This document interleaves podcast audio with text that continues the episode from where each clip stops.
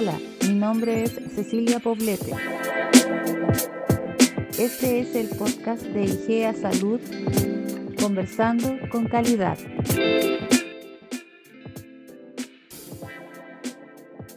En el episodio de hoy, un recuento.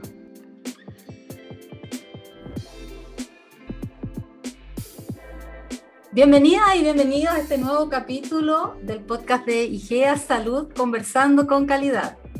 Hoy día tenemos un invitado que tiene vasta experiencia en el tema desde la mirada del Ministerio de Salud, porque él fue nada más y nada menos que encargado de calidad del Ministerio de Salud, estuvo ahí en esa oficina por 16 años, así que si hay alguien que sabe de ese tema es precisamente Manuel Arriagada, que es nuestro invitado de hoy.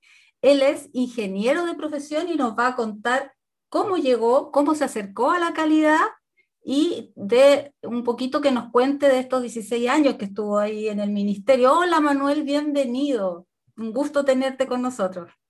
Hola Cecilia, eh, muchas gracias. Muchas gracias por la invitación y feliz de poder compartir la experiencia vivida, más que los conocimientos adquiridos, las experiencias vividas. Gracias.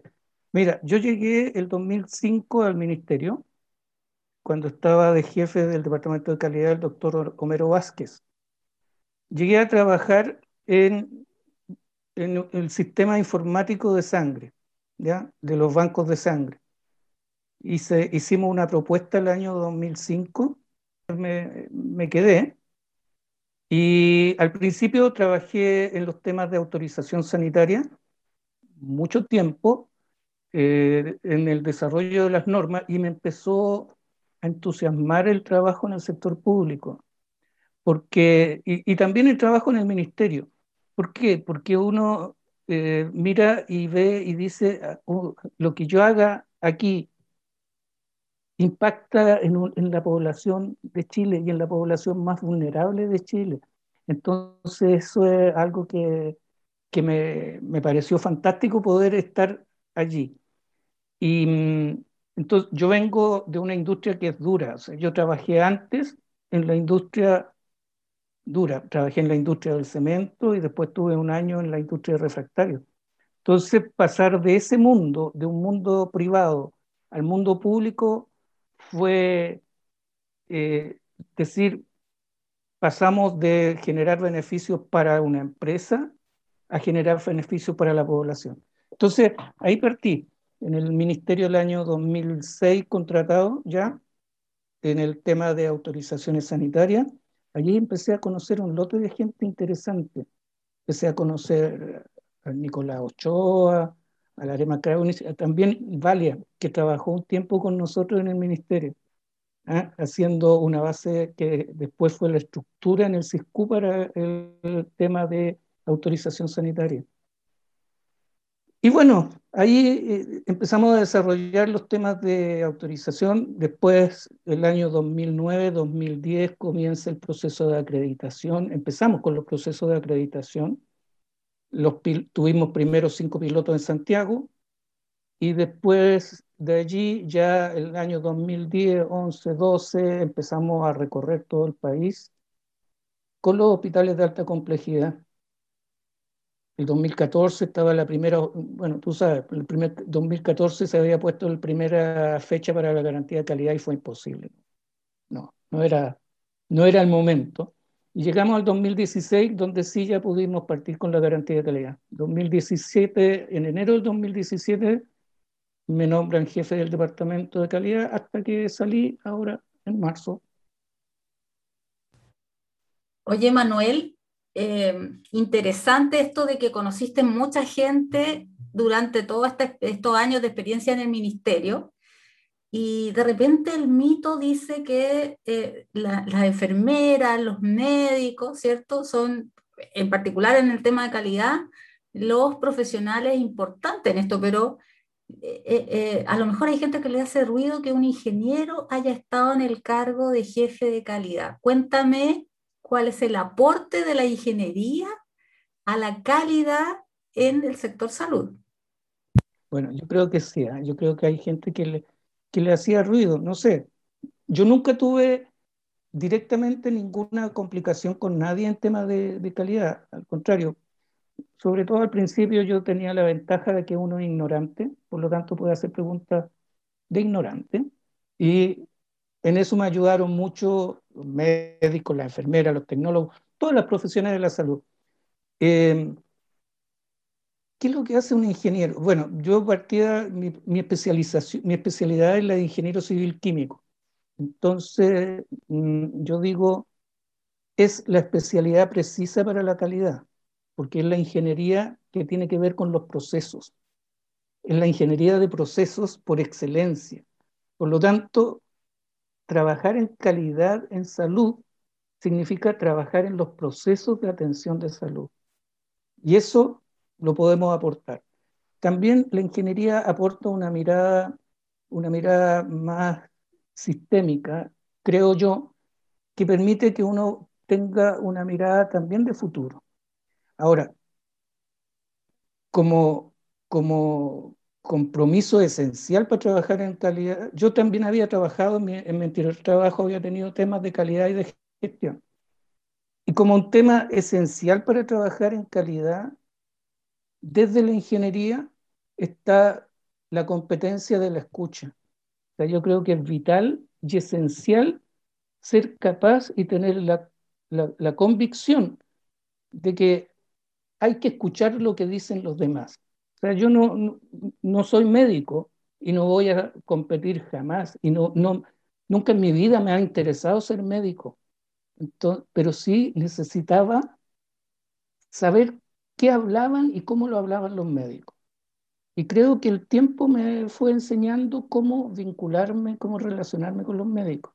Entonces la ingeniería aporta primero una mirada diferente, una mirada más sistémica y aporta la mirada del proceso, desde el proceso de atención, cosa que los profesionales de la salud tienen claro que tienen que mirar los procesos de atención como procesos pero cuesta, cuesta mucho.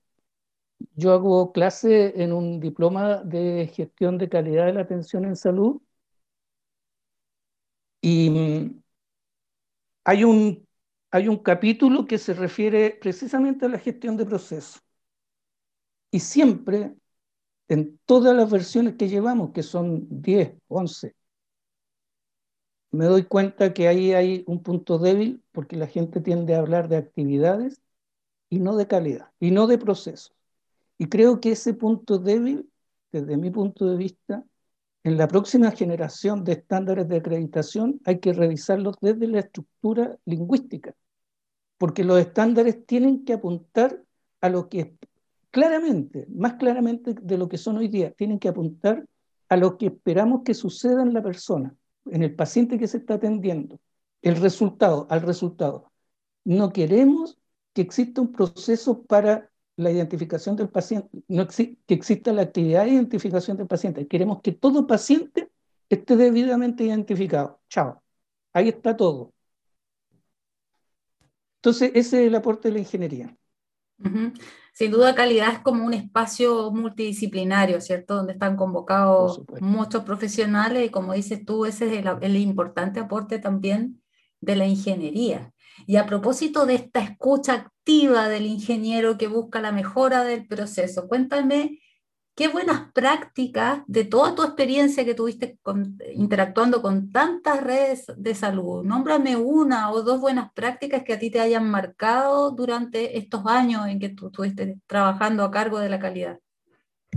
Mira, yo creo que hay una que está en el proceso de acreditación que para mí es, eh, no puedo dejar de mencionarla. En el proceso de acreditación está la trazabilidad de biopsia. Y yo recuerdo que cuando empezamos a ir a los hospitales en los años 2009, 2010, eh, uno empezábamos a preguntar el tema de trazabilidad de biopsia y era, la verdad, era una cosa bien escandalosa porque las biopsias se iban en el bolsillo del médico o se las pasaban al paciente o había multitud de condiciones que eran súper eh, deficientes. Yo creo que ahí hay un punto que ha sido súper claro a lo largo del tiempo, ¿ya? que hay una práctica que, que, que, se cambió, hay una, hay una forma de entender ese proceso que se modificó, que ya no es, que ya tenemos que tener un control de eso porque eso es vital para la persona. Obviamente, en el mundo de la calidad y la seguridad de la atención, otro, otro ámbito en que hay buenas prácticas en el ámbito de control de infecciones.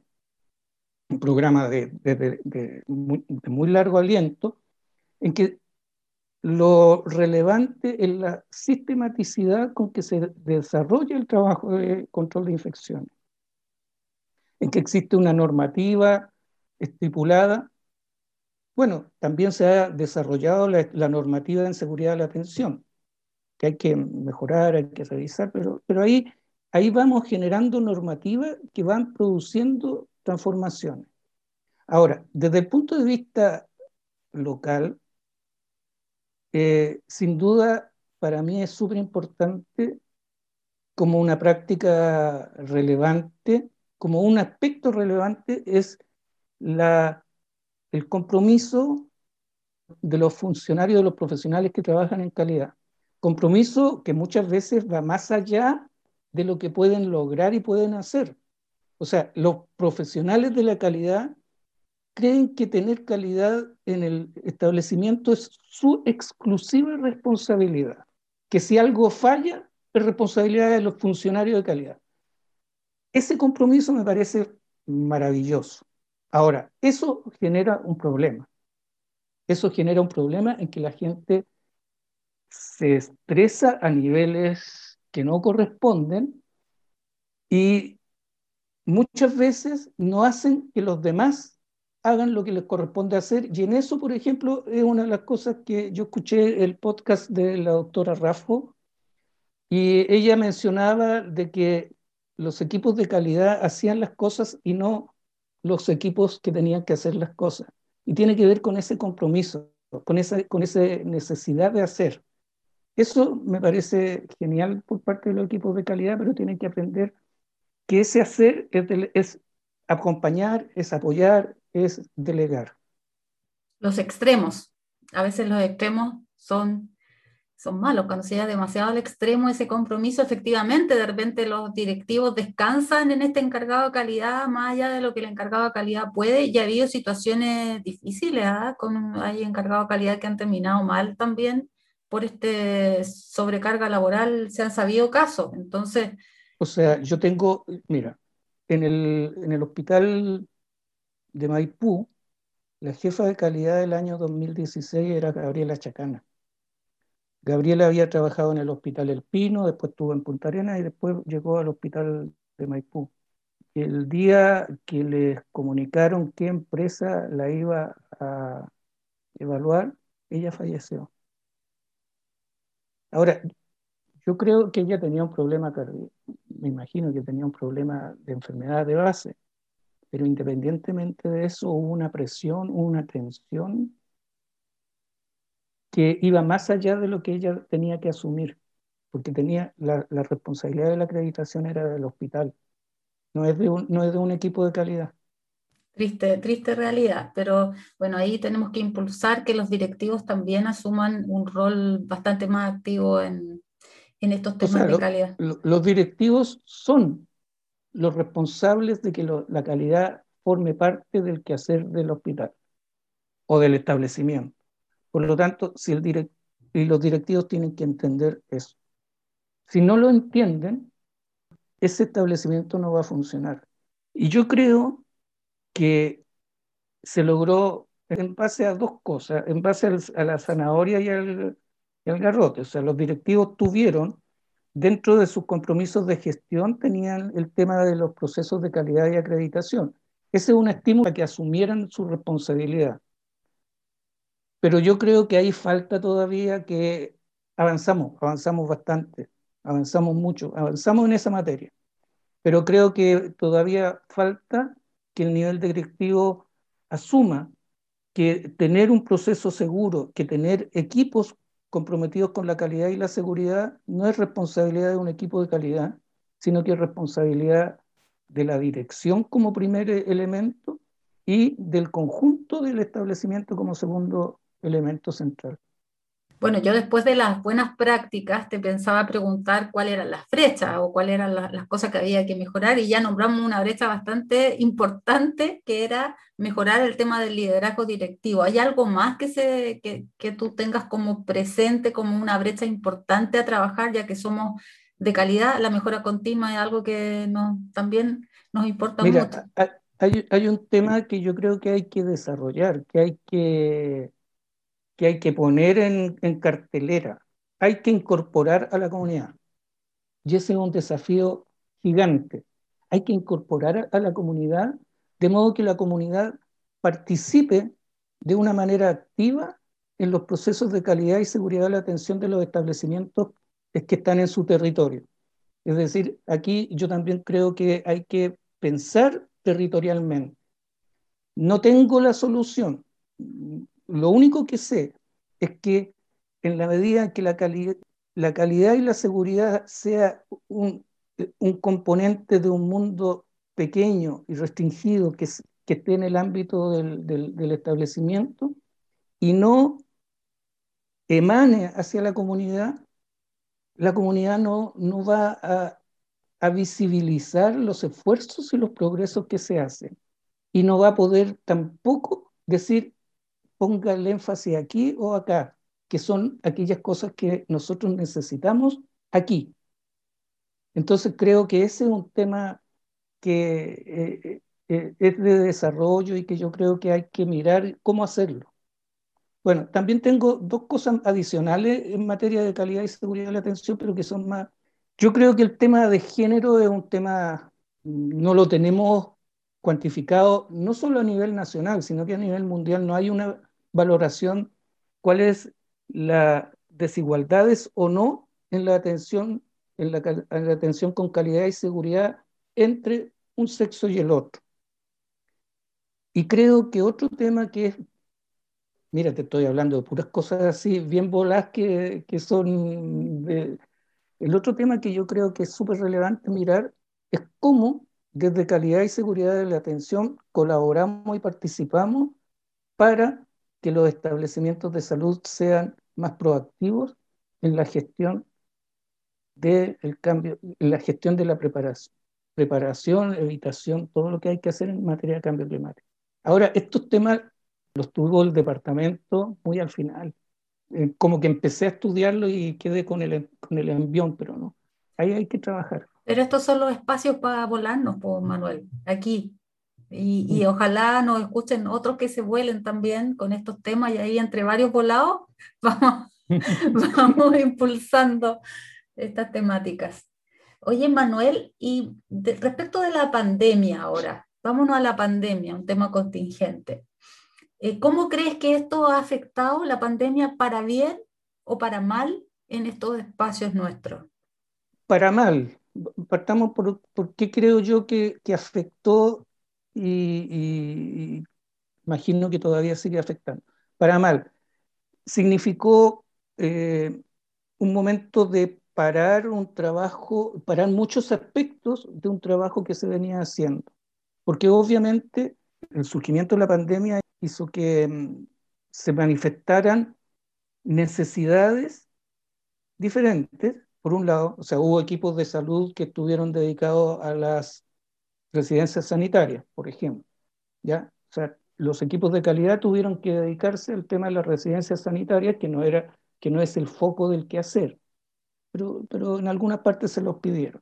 También tuvimos, obviamente, los otros problemas que, tienen, que han tenido toda la población, es decir, la gente que se enferma, las personas de calidad y seguridad de la atención que tienen que hacerse cargo de los, de los hijos o de los adultos mayores y que no pueden dejar con otras personas. Entonces, esos fueron elementos que complicaron la gestión de la pandemia.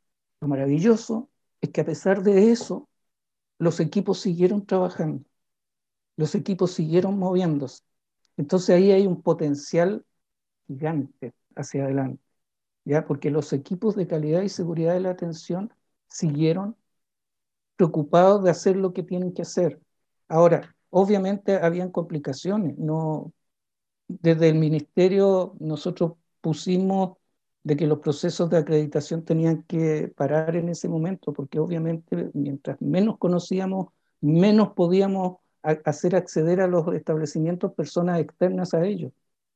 Menos podíamos distraer, no podíamos distraer recursos que en ese momento, aún hasta hace muy poco tiempo, se requieren para la atención. Entonces allí hay un problema. ¿ya? Eso, fue, eso fue una complicación que sin duda marca un, una, una, debilidad, de que no podamos tener los procesos de acreditación, e, es un problema.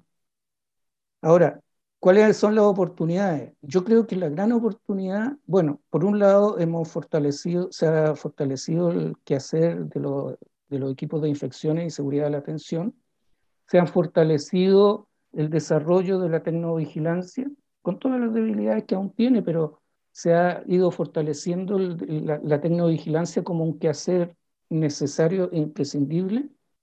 Y tenemos que entonces mirar cómo seguir hacia adelante potenciando a los equipos que ya aprendieron mucho.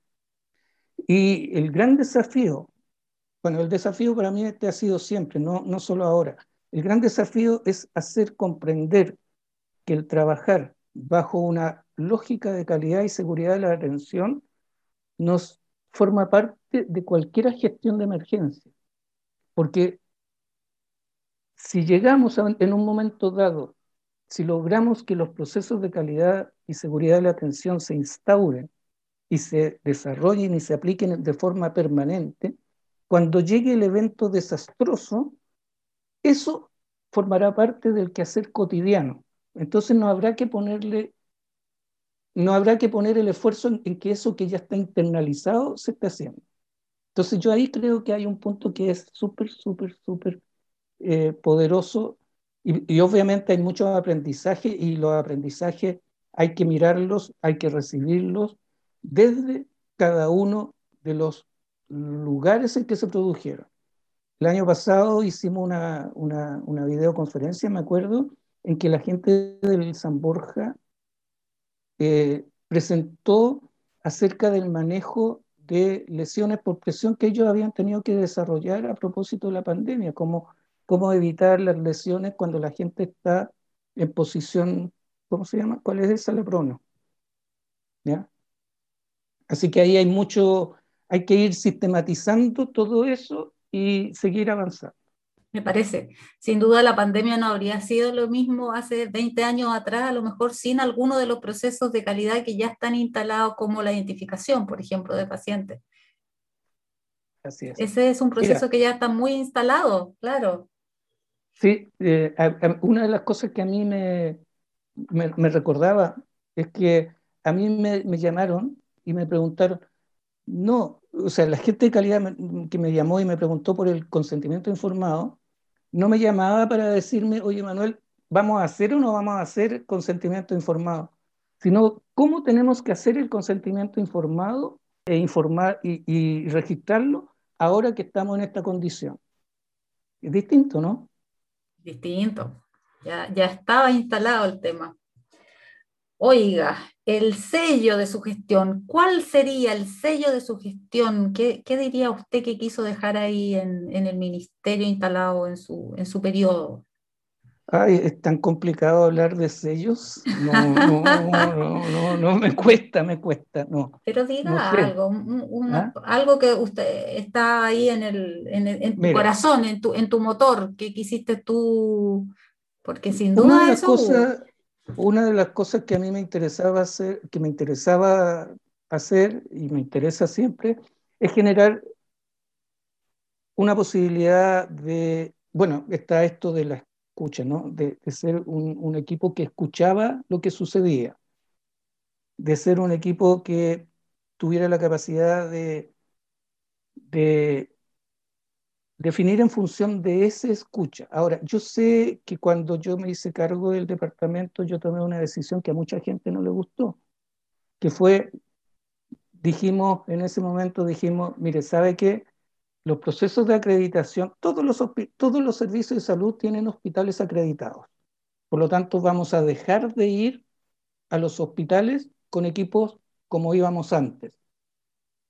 ¿Por qué? Porque teníamos que dedicarnos también a los temas normativos que son importantes. ¿ya? Trabajamos mucho con los hospitales y yo creo que fue un aprendizaje para todos. Entonces, mm, allí hay una, una capacidad, una, un querer escuchar. La otra cosa que, que, yo me, me, traté de hacer es que, fuera una, que el ambiente de calidad fuera un ambiente cálido o cordial, o al menos que no existieran roces. Y creo que el trabajo que hicimos dentro del ministerio, eh, en el equipo de calidad, con los demás equipos del ministerio, siempre estuvimos abiertos a escuchar y a, a apoyar a quienes nos solicitaban apoyo y a pedir apoyo cuando lo necesitábamos. Creo que trabajamos bastante armónico con la Superintendencia de Salud, y, y, también con el Instituto de Salud Pública. ¿ya? Con ambos creo que desarrollamos, pudimos ir avanzando en tareas que estaban un poco pendientes y creo que eso, o sea, de hecho sacamos dos o tres estándares en este periodo. Sacamos el estándar de los centros de, los centros de tratamiento de alcohol y droga, el estándar de, de bueno, estaban casi listos, ¿no? El de anatomía patológica, el de salud bucal. Oye, Manuel, ya estamos más o menos terminando, pero yo te quiero hacer un par de preguntas más, saliéndonos un poco ahora del tema técnico puro. ¿Hay alguna anécdota también que recuerdes en este periodo? Tiene que haber habido muchas, pero alguna que podamos contar primero y que sea como que te haya quedado en el recuerdo de, de todos estos viajes que también ustedes participaron mucho con hospitales, con gente en distintas áreas, en distintos los, hay una, viajes a veces que dejan hay una, hay una que fue muy... pero fue dura para mí. Ah, dura. Ah, sí, porque estábamos al principio, ponte tú el año 2011, 2012, yo estaba en un hospital y me acompañaba a hacer un recorrido por el área de urgencia, farmacia, por todas las partes, andaba con, con, una, con una señora tense. Ella súper conversadora, pero amable, buena onda, caminábamos juntos, íbamos ahí, y de repente se me ocurre decirle, oye, ¿sabes qué? Como estamos en la acreditación, le voy a hacer una pregunta a usted. ¿Qué es lo que pasa si una persona se desploma delante de nosotros aquí? ¿Qué es lo que hay que hacer? Y la pobre señora no pudo hablar, no pudo hablar. Fue terrible. O sea, se le produjo aquí una contracción que no pudo hablar. le tuve que decir, ya, relájese, por favor, relájese, si esto no es, no es una, un interrogatorio, si ya, tranquila, tranquila, estamos, no estamos en el momento. Pobrecita. de una manera. Pero eso refleja, refleja lo que es, lo que es el proceso de acreditación, sí, yo creo que el proceso de acreditación pone en tensión a todo, lo a todo el establecimiento. Sí, es verdad. Y es, y es algo que hay que manejar y que hay que saber manejar. Y que hay que, o sea, hay que ponerle la presión, pero a la vez hay que liberar esa presión para que no reviente. Exacto. Bueno, lo que hiciste tú, contener después a la señora para que no... No, y después, después volvió a hablar, pero como ella sola. Ah, ya. O sea, funcionó tu, tu terapia y tu contención post pregunta. Oye, Manuel, em, bueno, después de la anécdota te quería preguntar, porque yo he sabido que hay mucha gente que te extraña, que te echa de menos. Me mencionaron que tenías las viudas ahí, las viudas de mm. Manuel. Así que bueno, una de las cosas malas que ha dejado la pandemia es que no hemos podido hacer despedidas como, la, como se hacían antes, ¿cierto? De juntarnos, de hacer alguna cena o algo que para despedirse con cariño de las personas a las que uno va a extrañar. Así que vamos a aprovechar esta instancia para que tú dejes un mensaje a todas esas personas que tanto te extrañan, te extrañamos, digamos, en el ministerio, eh, como referente de calidad. Pero antes de eso, yo te quería preguntar, antes de que nos dé el mensaje final, que nos digas si has escuchado este podcast y si hay algo que quieras tú eh, comentar respecto de lo que has escuchado. ¿Hay algo que te llamó la atención? ¿Hay algo que quieras decir? Ojalá generar una polémica. Mira, yo eh, escuché, escuché, sí, escuché el, podcast de la doctora Eliana Raffo. Súper interesante, entretenido. Ah, Ahora, ah, mira, qué bueno, qué bueno que te gustó. Ella, ella plantea que es necesario, que, que deberíamos haber hecho una puesta una, puesta, una marcha blanca. La marcha blanca fue súper larga. La marcha blanca nos duró hasta el año 2000, o sea, el 2009 partieron los procesos, partió el proceso de acreditación. El, el, 2010 tuvimos el primer acreditado, el cáncer, después vinieron los otros cuatro hospitales que son el San Juan, el Ezequiel y el Padre Hurtado. Y de ahí hasta el 2016 que no entra en vigencia la garantía de calidad son seis años. ¿Ya? O sea, hubo, hubo tiempo. Ahora, indudablemente que se ha hecho un tremendo aprendizaje en el camino, ¿ya? Pero yo creo que, que no, no habríamos, capaz que todavía estuviéramos dándonos vueltas, como nos estamos dando vueltas con la atención primaria en la acreditación. Que también lo mencionó la doctora Raffo, dice que el mismo error se estaría cometiendo con la atención primaria. la atención primaria tiene su estándar de acreditación desde el 2010. Sí. Entonces, si no le, porque ¿sabes dónde impacta el ponerle la fecha? Bueno, los que sufren son los equipos. ¿ya? Los que sufren son los equipos, lo sé. Pero impacta en la decisión de los líderes de los establecimientos de ponerle prioridad a los temas de calidad. Porque si no ponemos la acreditación como un fenómeno obligatorio, como un proceso obligatorio en algún momento, los líderes siguen chuteando la pelota, siguen diciendo esto va para más adelante. Es decir, si, no viene en el decreto, no empieza. Claro, y yo lamenté mucho, mucho, mucho, no puedo decir cuánto, cuánto lloré, no, no lloré, pero pucha que lo lamenté, que el 2020 teníamos puesto que la acreditación empezaba el 2022 para los establecimientos de abierta, baja complejidad. Ahora, obviamente la pandemia habría cambiado todo, obvio, eso no tengo ninguna duda. Pero era una señal que no se puso. Mm. Y que no, no fue porque no hiciéramos el esfuerzo que no se puso. Hicimos el esfuerzo.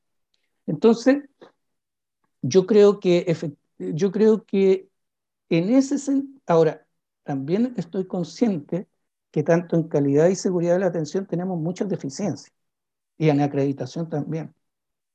Es decir, en acreditación, hoy día vamos hay, hay hospitales que van a ir al cuarto proceso de acreditación, el San Juan, el Padre Hurtado, van al cuarto proceso. Entonces ya es necesario mirar el estándar de acreditación y, y cambiarlo, transformarlo, transformar. O sea, yo soy de la idea de transformarlo. ¿Ya? Esa es mi, opinión. No es ponerle otro estándar arriba, sino que cambiarlo. ¿Ya? Después, en materia de seguridad de la atención, hoy te estoy hablando de desafíos. En materia de seguridad de la atención, obviamente que es imperativo avanzar en, en las normas de seguridad para la atención primaria.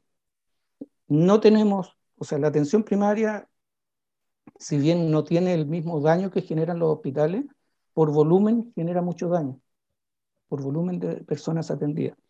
Y ahí hay dos temas que hay que trabajar. Uno es, es de seguridad de medicamentos. Hay muchos temas con medicamentos, con polimedicamentados en atención primaria.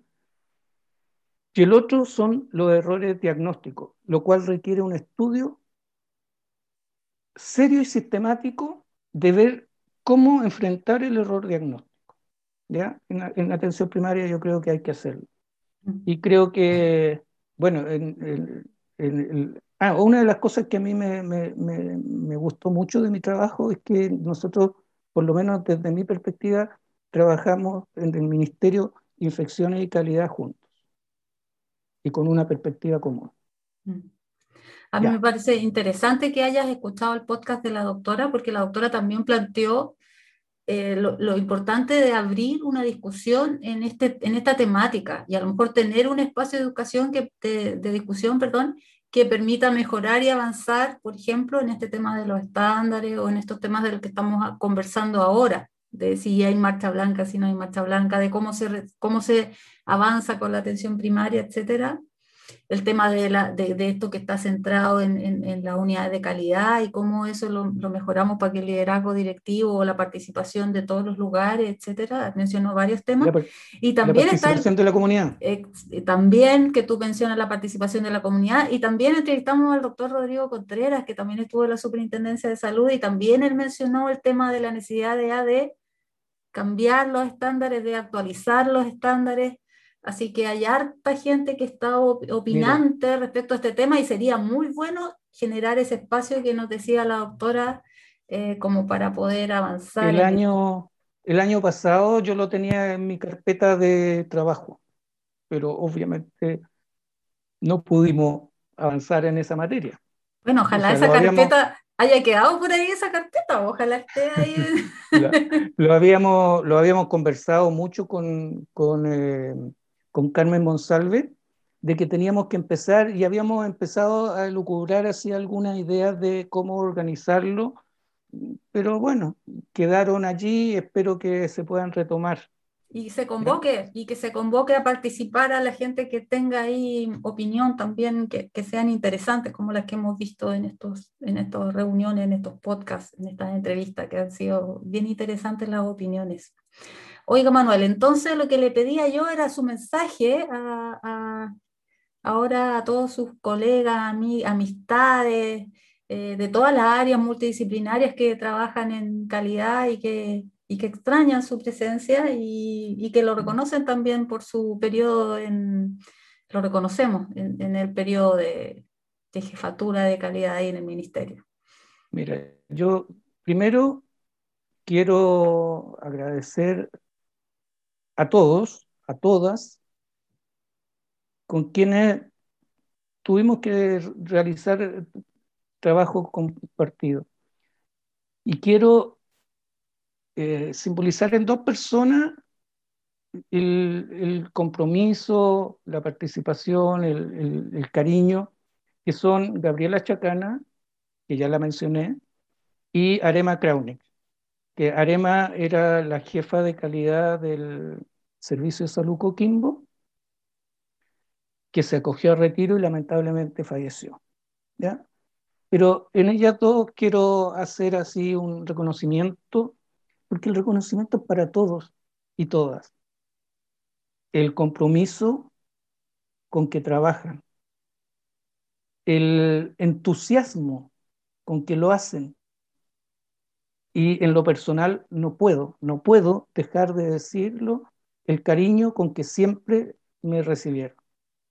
Para todos y para todas, entonces vaya mi, eh, mi saludo, mi recuerdo y mi compromiso también cuando se pueda colaborar, estaré ahí para colaborar con quien lo necesite. Manuel, agradecerte mucho lo que significa para nosotros que tú hayas accedido a esta entrevista y agradecerte también por las veces que me tocó personalmente trabajar contigo, tu buena acogida de siempre. Y bueno, yo creo que a todas las personas que te escuchen también les va a emocionar mucho poder de alguna manera escucharte, eh, porque no todos tuvimos la oportunidad de conversar contigo antes de que te fueras, así que gracias por esta conversación de parte también de quienes te van a escuchar. Muchas gracias a ustedes. En el capítulo de hoy... Sin duda, para mí es súper importante como una práctica relevante, como un aspecto relevante es la, el compromiso de los funcionarios, de los profesionales que trabajan en calidad. Compromiso que muchas veces va más allá de lo que pueden lograr y pueden hacer. Gracias por escucharnos. Nos encantaría poder recibir tus comentarios. Puedes mandarnos un correo a higeasalud.igea.cl. También nos puedes mandar un audio a nuestro WhatsApp más 569 3867 5849 o puedes comentarnos directamente en nuestra página web www.igea.cl el episodio que te parezca adecuado. Muchas gracias.